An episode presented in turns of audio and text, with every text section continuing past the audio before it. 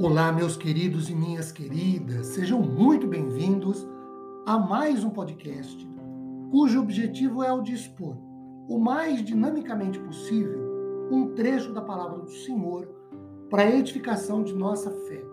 Meu nome é Ricardo Bresciani, eu sou pastor da Igreja Presbiteriana Filadélfia de Araraquara, situada na Avenida Doutor Leite de Moraes, 521, na Vila Xavier.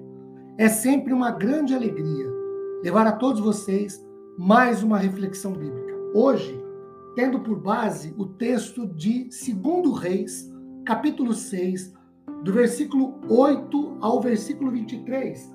Eu peço gentilmente que você, tendo sua Bíblia e tendo oportunidade, possa acompanhar este trecho, queridos, da palavra do Senhor.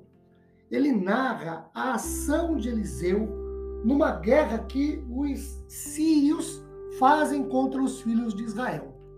Israel vivia um dos momentos mais de, críticos de sua história, porque inimigos constantemente se levantavam e provocavam guerras e mais guerras, objetivando invadir o reino, subjugar o povo do Senhor, tal como acontece conosco hoje, espiritualmente falando, quando o inimigo de nossas almas constantemente faz guerra contra nós, objetivando nos derrotar e nos subjugar. Em 2 Reis, capítulo 6, Eliseu, um profeta, um homem de Deus, orou e coisas maravilhosas, fantásticas e impressionantes aconteceram.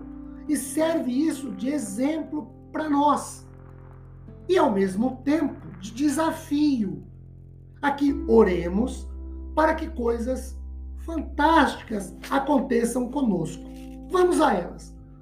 De acordo com o versículo de número 17, Eliseu, no momento de crise na vida de Israel, orou e Deus proveu recursos. O versículo 17 diz assim: Orou Eliseu e disse: Senhor, peço-te que lhe abras os olhos para que veja o Senhor abriu os olhos do moço e ele viu que o monte estava cheio de cavalos e carros de fogo em redor de Eliseu. Queridos, Deus abriu os olhos de Geazi, que era um discípulo de Eliseu, para que visse com os olhos o Senhor dos exércitos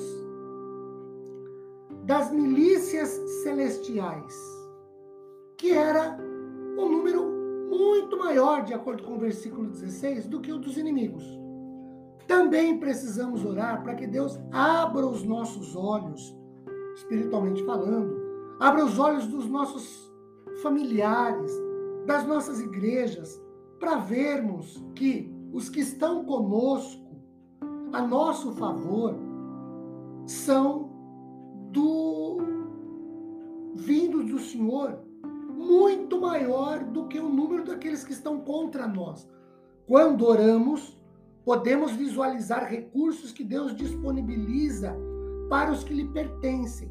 São livramentos, curas, portas que se abrem, direcionamentos, orientações, suprimentos, suprimento de necessidades, paz, consolo, conforto, etc. Segundo, de acordo com o versículo 18, Eliseu num momento de crise na vida do povo de Israel, orou e Deus deteve o mal. Versículo 18. E como desceram contra ele os inimigos, orou Eliseu ao Senhor e disse: Fere, peço-te esta gente de cegueira. Feriu-a de cegueira conforme a palavra de Eliseu. Eliseu orou, Deus abriu os olhos de Geazi. O discípulo do profeta viu o exército de Deus a favor de seu mestre. Versículo 17, como dissemos há instantes atrás. Ato contínuo, Deus cegou os soldados do exército sírio. Verso 18. Eliseu orou a Deus e os inimigos foram detidos em suas ações de ataque, de investida. Eliseu orou ao Senhor e o mal foi contido, não progrediu, não avançou, afinal, Conforme diz o Salmo 125, verso 3, o cetro do ímpio nunca prevalecerá sobre a do justo. Em terceiro lugar, queridos, Eliseu, no momento de crise na vida do povo de Israel, orou e houve uma mudança de rota no ataque inimigo. Os versículos 19 e 20. Então Eliseu lhes disse: Não é este o caminho, nem é esta cidade. Segui-me, e guiar-vos-ei ao homem que buscais. E os guiou até Samaria. Tendo eles chegado a Samaria, disse Eliseu: Ó Senhor, abre os olhos destes homens para que vejam. Abriu-lhes o Senhor os olhos e viram que estavam em Samaria.